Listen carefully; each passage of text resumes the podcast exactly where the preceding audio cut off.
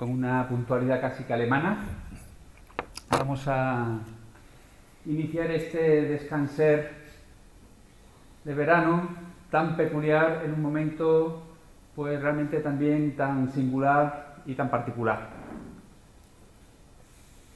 Tengo que deciros, bueno, en primer lugar, pues daros a todos y a todas la bienvenida yo tenía la intención de, independientemente de si la casa pues abría las puertas para poder hacer el encuentro, pues mm, realizarlo porque me parecía que era importante en este tiempo pues también mm, comenzar a, procurar retomar en medio de estas condiciones pues la normalidad, que ya iremos viendo, a quien habla de nueva normalidad, yo prefiero hablar de la bendita normalidad, pero bueno. Y creo que este encuentro Mm, lo he preparado de manera que nos ayude en, esta, en lo que es propio de la estación del verano, nos ayude a madurar.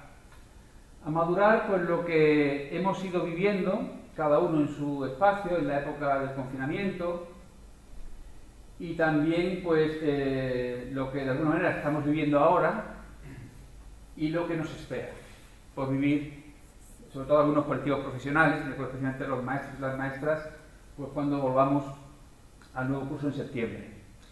Eh, el sentido fundamental que le he querido dar a este encuentro de este verano es en línea de lo que venimos trabajando estos dos últimos años con respecto a la autorrealización, que fuera un espacio que nos permitiera poder y daros herramientas para que podamos acoger esto que aparentemente es una dificultad, y lo es en muchos aspectos, lo podamos mm, convertir, transmutar a una gran posibilidad. Y de hecho yo suelo decir que a veces el obstáculo es la palanca, ¿no? Y que podamos aprovechar algo que si recordáis cuando trabajamos en el descanser de primavera, el de la creatividad del silencio, y decíamos, nuestra creatividad no está en cambiar los estímulos, sino en la respuesta que damos a los estímulos o a las situaciones, pues ver en la medida que nosotros no vamos a vivir eh, la situación externa, sino que vamos a vivir la respuesta que damos a esto.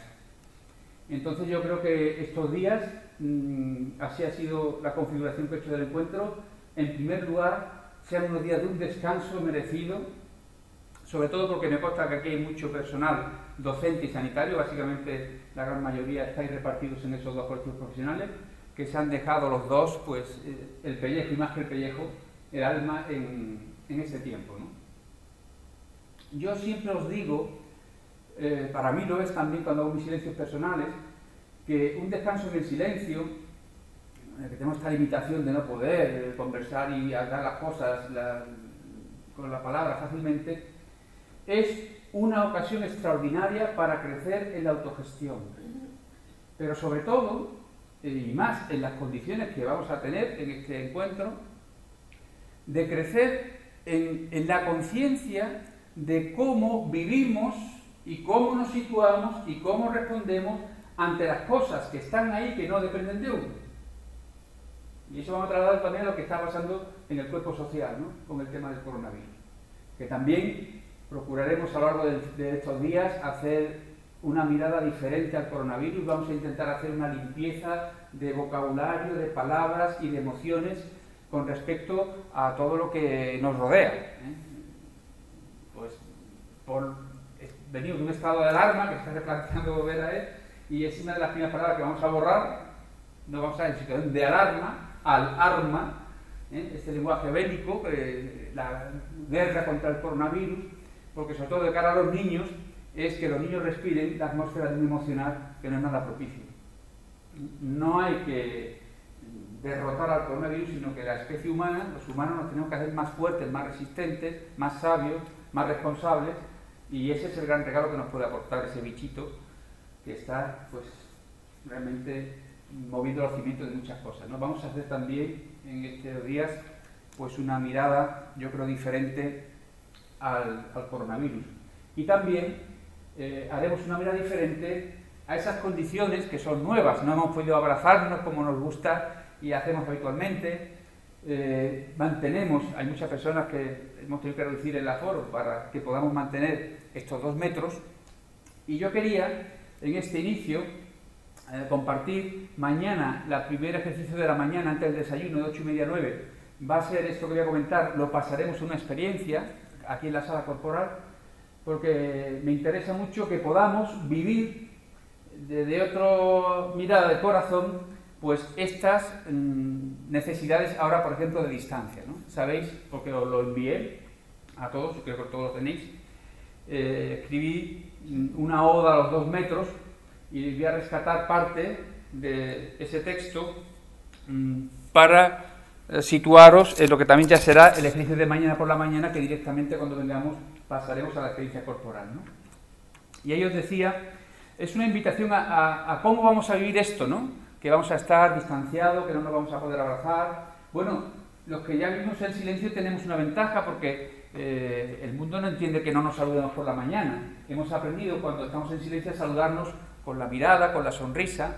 ¿eh? Y también pues yo creo que eso, eh, como luego iremos viendo, nos va a dar la posibilidad de explorar y de vivir y, si queréis darle volumen a otros modos de tocar a los otros, abrazar a los otros, sentir a los otros en la distancia. Tengo previsto hacer ahora otra reflexión para decir que no es una distancia social, sino que podemos vivir justamente estos dos metros como un espacio para la comunión.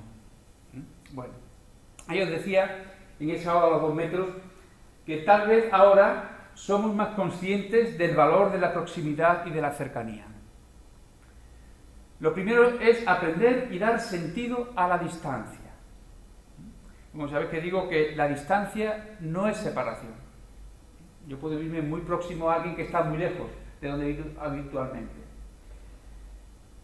Esa distancia que vamos a procurar respetar y mantener, os invito a que la viváis no como una imposición arbitraria, sino como un acuerdo sensato y razonable no por una obligación externa, sino como una, que ya sabéis que es una obligación consciente y responsable.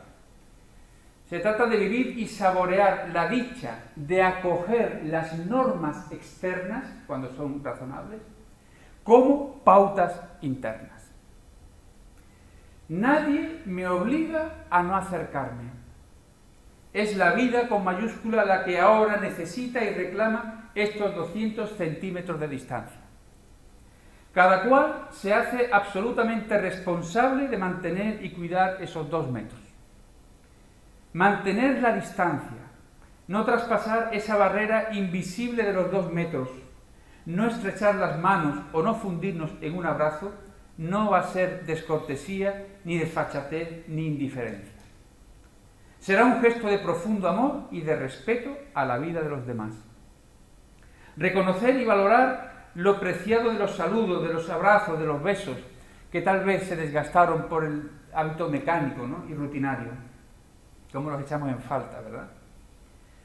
Esmerarme aún más en los gestos, en las miradas y en las sonrisas, que podré redescubrir como nuevas siluetas para los abrazos y como nuevos ropajes para las caricias.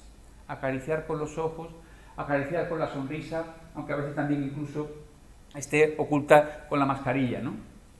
Esa mascarilla que la mantendremos siempre, pues ya cuando cada uno vaya a salir, pues se la pone para salir de la sala y luego pues ya la despojáis y os la ponéis siempre desde vuestro espacio personal. El otro día que daba la primera sesión, mm, así en un grupo en Huelva, para la de la FAMPA de Huelva, y estaban todos con la mascarilla, ¿no? Les preguntaba que, bueno, ¿cómo puede saber uno si, el otro está sonriendo, si no le veo la sonrisa porque está tapada por la mascarilla? ¿no? Y sabemos que eso se puede ver en los ojos, que la sonrisa auténtica siempre toca el ojo y lo enciende por dentro. Ese es el reto. ¿Qué es lo que yo voy a colocar en esta distancia, en estos dos metros? ¿Qué es lo que va a habitar ese espacio que va a mediar ahora con los demás? Vivir en el encuentro los dos metros con otra mirada, con otro sentir. Y ya me voy haciendo muchas propuestas así a lo largo de los días, ¿no? Dos metros para despertar, dos metros para sentir, dos metros para de una puñetera vez reconocer y celebrar lo extraordinario y maravilloso de las cosas y objetos más sencillos y cotidianos y que pasan desapercibidos. De esto se trata. No tanto de no poder acercarme, sino de poder no acercarme. Lo voy a repetir porque el matiz es muy importante. Esto me inspiraba, y quiero recordar una anécdota que vimos en, el Pocico, hace años un descanso de verano. María y yo estábamos en la playa y entonces, pues hubo un momento, que claro, nos veían todos los días, ya, sabéis que allí hacíamos dos turnos, llevamos ya allí como una semana, y entonces había una pareja que se ponía siempre a la nuestra, y claro, como no nos veían hablar nada, no hablamos nada, pues luego que le dice a dice, qué pena no poder hablar. Como ahora, qué pena no poder abrazar, o qué pena no poder acercarme. Y entonces yo cuando volví por la tarde, en lado de la caída de silencio, compartí la experiencia con el grupo y les dije que pensé para mí, no, no, no es que pena no poder hablar, sino qué alegría poder no hablar. Entonces también aquí, donde colocamos el no, es muy importante. No se trata tanto de no poder acercarme, sino de poder no acercarme, porque implica que hay conciencia. Vivir cada limitación, que es lo que antes decía, cada limitación que podamos encontrar y que vamos a encontrar, cada limitación como una posibilidad. Y deciros que María y yo llevamos ya dos días, aunque hemos estado más paseando, pero ya en la casa desde hace dos días, y nos lo hemos tomado como ejercicio, porque es un ejercicio acostumbrarte a subir por, cuando salimos aquí a la derecha, por la escalera que está a la derecha de la sala y bajar por la escalera que está a la izquierda de la sala. Están marcadas con la flechita roja, pero lo normal es que te vayas por el automatismo. Luego va a ser un ejercicio permanente eh, y creo que va a ser una gran posibilidad de trabajar eso que ya hablamos del personaje, de la autoobservación del personaje, de la conciencia, como un despertador. O sea, creo que realmente, acordados cuando habíamos hablado de los despertadores en los descansos de estos últimos años, ¿no? Pues realmente el coronavirus, la distancia, todo esto puede ser, si lo acogemos, un gran despertador. Y poder transformar, como os decía antes, el obstáculo en una palanca. Los dos metros se convierten así, procesados desde una alquimia de nuestro corazón, en un espacio privilegiado donde cultivar y hacer florecer la propia responsabilidad y conciencia. Ya lo haremos también mañana en el ejercicio, sentir los dos metros como un inmenso campo en el que en sintonía con el espíritu del verano pueda madurar lo mejor de mí mismo. 200 centímetros para cultivar presencia y conscientemente derramar la fragancia de lo mejor de mí mismo. Pues ese es un poco el, encuadre eh, para lo que va a ser también toda esta dinámica en la que a lo que ya veníamos de la aportación de Bray con la dinámica de las estaciones y con las sugerencias del sistema, pues vamos a añadir pues el contexto en el que estamos, en el que estamos viviendo. Vamos a entrar ya al primer ejercicio, ejercicio de entrada, que como sabéis, bueno, he titulado este, solo podemos descansar dentro y el espacio de la interioridad. Y quería plantear este primer ejercicio con una dinámica que vamos a hacer ahora, cuando ya os tumbéis en el suelo, en la que os voy a invitar a que eh, adoptéis en el suelo una postura mm, lo más encogido que podáis, ¿vale? Eh, con los ojos abiertos, ahora tenéis la piedra vale. Y en esa posición de recogimiento, de cerramiento de la postura corporal, eh, os voy a invitar a que con los ojos abiertos escuchéis cómo percibís el espacio de la sala.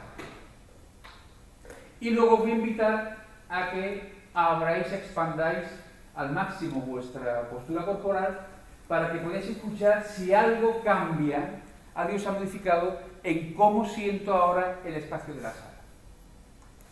Cuando uno es pequeño, todo parece enorme, pero no porque el niño sea pequeño de estatura, sino porque el niño es una estructura muy abierta. Y el niño está tan abierto, él tiene tanto espacio por dentro, que todo lo de fuera le parece inmenso. ¿Por qué digo esto? Porque me pareció muy importante de cara a la vivencia del confinamiento, que Evidentemente no es lo mismo vivir en una casa de 50 metros que de 200, que con jardín, eso es evidente. Pero sí que es verdad, bueno, nosotros hemos vivido en un piso de 70 metros cuadrados, una cosa está en la media normal, ¿no? Tirando para abajo. y yo sí que sentía que las personas que habían cultivado su mundo interior, las personas con interioridad, con espacio interior, pudieron vivir de una manera mucho menos angustiosa, más desahogada, esta vivencia del confinamiento. Entonces, en este primer ejercicio de entrada, que ya os digo, pues lo he titulado así, solo podemos descansar dentro el espacio de la interioridad. Así que nos tumbamos en el suelo y directamente adoptáis ya esa postura de recogimiento.